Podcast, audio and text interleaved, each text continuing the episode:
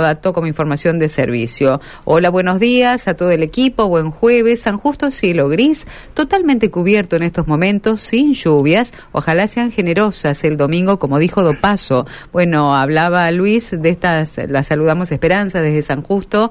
Un beso Esperanza. Eh, bueno, entre 15 y 20 milímetros el próximo domingo, que hasta ahora tiene estas condiciones de tiempo inestables, ¿no? La confirmación prácticamente. Y saludos que llegan en este caso desde San Javier, una mañana agradable, un poco fresca, pero sin precipitaciones, como siempre, escuchando la mañana de la radio nos dice Jorge, que deja saludos para todos. Muchísimas gracias. Nos vamos a Tostado, ¿eh? Allí está en línea. Jerónimo Sen es el presidente de la Sociedad Rural. Con él vamos a conversar un momento. Jerónimo, es un gusto saludarlo. Tenga usted muy buenos días. ¿Qué tal? Buen día, Carlos. Eh, buen día a toda la audiencia y el gusto es mío y de poder expresar lo que acá estamos sintiendo en nuestro norte, en nuestro tostado y departamento 9 de julio en general. Nos interesamos siempre, ¿no? Por esta situación, yo diría, desesperante, que la faltante de agua en el departamento, fundamentalmente para todas las actividades productivas, ¿no? ¿Cómo está, ante, antes de ir a este tema, cómo está el tiempo? Bueno, acá el tiempo está nublado, ayer estuvo también nublado, salió un poco el sol por la tarde, eh, por la mañana una pequeña llovinita, cayeron dos milímetros en la ciudad, este, así que en algunos lugares hasta 15 milímetros, que, que no es nada, pero bueno, bienvenido sea, ¿no? Eh, necesitamos agua y en abundancia para solucionar nuestros problemas. Uno imagina que mm, cuando se sale un poquito de las ciudades y se llega al campo, eh, toma dimensión de la magnitud de este desastre que es la sequía, ¿no? Sí, eh, realmente, eh, qué sé yo, uno está en una situación eh, grave. La situación es nuestra es grave porque los recursos económicos de los productores son, escasos, eh, los recursos y las reservas se agotaron ya hace tiempo. Algunos productores en la zona que se dedican a hacer reservas eh, y forraje, bueno, lo, lo están haciendo, por supuesto que los rendimientos de por hectárea de lo que son rollos que deberían rendir entre 3, 4 rollos por hectárea, más o menos en la zona en, en años normales, acá te rinde uno y hasta, hasta medio por hectárea. Entonces eh, la productividad es muy baja, las necesidades son muchísimas y, y bueno, y en general eh, no, al no llover no hay pasto, eh, el agua es el problema mayor, tanto el agua que falta de las lluvias como el agua de, las napas subterráneas, que es el gran problema que tiene la región nuestra. Eh, las aguas, eh, lamentablemente, son muy saladas. Si uno perfora, cuando uno dice no hay agua, bueno, no, no es tan así. El agua está, pero el agua es de muy mala calidad, pasando en algunas zonas los nueve metros, ya la, la, el agua es salada en algunos metros, en algunos lugares ya están perforando a 16 metros y bueno, eh, la tienen que hacer porque en el mejor de los casos la pueden mezclar como para que la hacienda tome agua.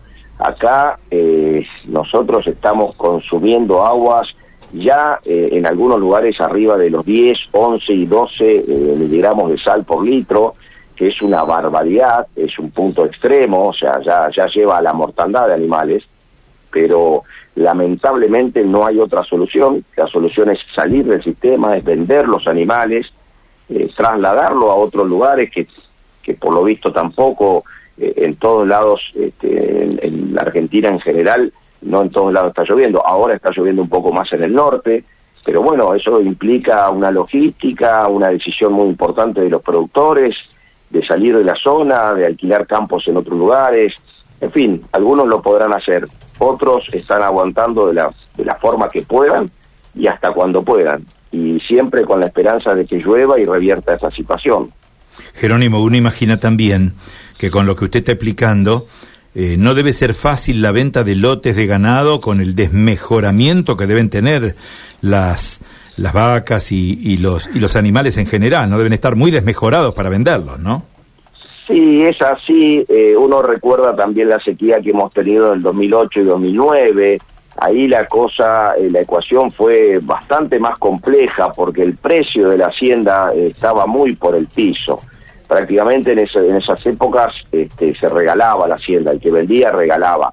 Hoy medianamente puede defender un poco el precio, por supuesto que teniendo, teniendo en cuenta la inflación que tenemos y el, precio del dólar, eh, tampoco es un, gran precio el, de la venta de Hacienda, pero medianamente uno puede defenderse de alguna manera o defender ese capital. Eh, es muy difícil tomar decisiones en momentos de crisis y como usted bien lo decía, con la hacienda muy desmejorada. Por supuesto que es negocio para algunos y, y para otros no para el que tiene que vender, el que tiene que deshacerse, el que tiene deudas. Eh, bueno, es, son momentos muy difíciles. La gente acá ha vendido mucha hacienda, se ha vendido, se ha trasladado. Eh, nosotros ahora, para, para colmo, estamos con plena, en plena campaña de vacunación de actosa, lo cual desde Sociedad Rural hemos hecho algunas observaciones y hemos hecho algunos pedidos a las autoridades al respecto porque consideramos que a pesar de ser una obligatoriedad, eh, entendemos que desde el punto de vista inmunológico no es lo adecuado y desde el punto de vista económico y de la situación que están pasando los productores que tienen que optar entre comprar agua y comprar comida, hoy tienen la obligación de comprar vacuna para, para hacer su, su vacunación. Entonces, estamos en una situación compleja, el ganadero está muy mal, muy preocupado y bueno, no sabemos cómo vamos a salir de esta, ¿no? Presidente, uno entiende que este fenómeno, que es este de alto impacto regional, también se traduce en Santiago del Estero. ¿No llega agua desde Santiago del Estero? Eh, bueno, lo de Santiago o el problema que tenemos con el río Salado, no, no, no hablemos, yo no, no quisiera decir solamente de la provincia de Santiago, el río Salado nace en Salta, eh, es interjurisdiccional, o sea, hay tres provincias comprometidas con el uso del, recurso natural que es el río Salado. Nosotros nos vemos perjudicados porque somos la provincia Río Abajo, la última, pero sí, eh, también estuve escuchando que los productores de la zona de Añatuya se reunían en la ruta 34 para hacer cortes reclamando el riego, que el riego que le fuera cortado, no sé si en su totalidad, pero en una gran parte, por la escasez de agua. Entonces, eh, es obvio que nosotros siempre hemos reclamado, hay un acuerdo verbal, ni siquiera está escrito, que, Santiago nos tiene que dejar pasar tres metros cúbicos de agua y hoy no está pasando ni siquiera un metro cúbico. Eh, tengo entendido también que han dejado de trabajar desde el río Dulce al Salado. Bueno, en fin, eh, el problema es, es, grave, es general. La falta de lluvia hace que, que el, recurso natural que tenemos, que es escaso, eh, aún se agote, se vaya agotando y entonces eh, cada uno y cada provincia va a hacer sus reservas.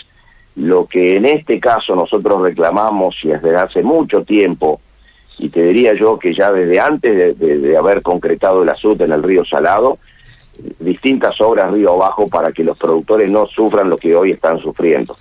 Río abajo del, del azud de Tostado, el río se vuelve a cortar, ya es la segunda vez que se corta en, su totalidad y eso es preocupante. Eh, la gente que, que lo tiene al recurso natural y, hoy no tiene agua están sumamente preocupadas.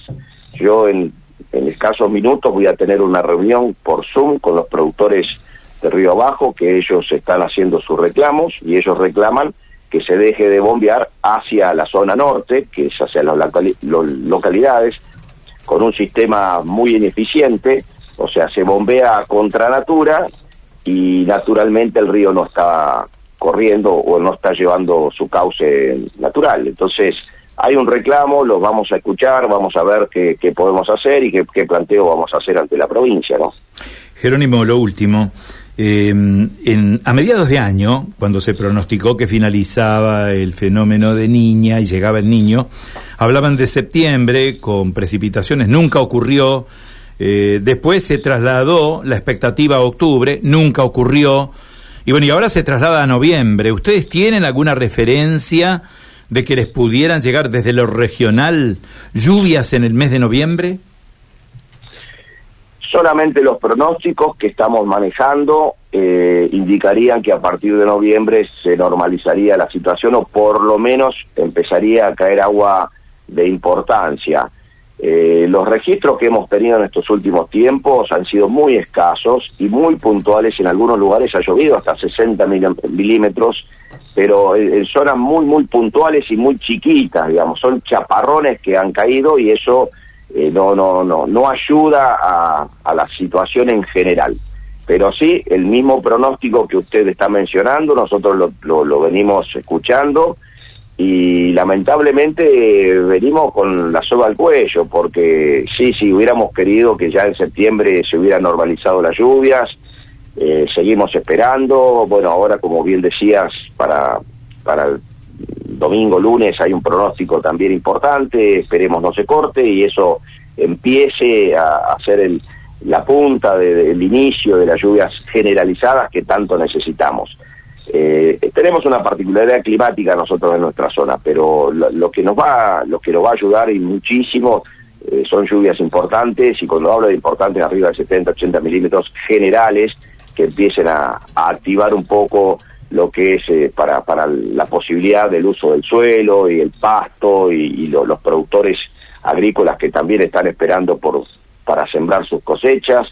Es decir, acá hay un parate generalizado, eh, hubo una pérdida muy grande de dinero en estos últimos tres años de todos los productores que han hecho sus inversiones, eh, diríamos, no, no, no son inversiones, han hecho sus, sus gastos para mantener sus animales, eh, y bueno, eso no sé cómo lo vamos a recuperar. Como siempre digo, para el gobierno que venga tendrá que estar muy atento a cómo vamos a recomponer la actividad productiva del sector que realmente está destruida, está muy dañada y necesitamos una ayuda muy grande, este, por lo menos en lo que es en la parte crediticia, para poder seguir adelante.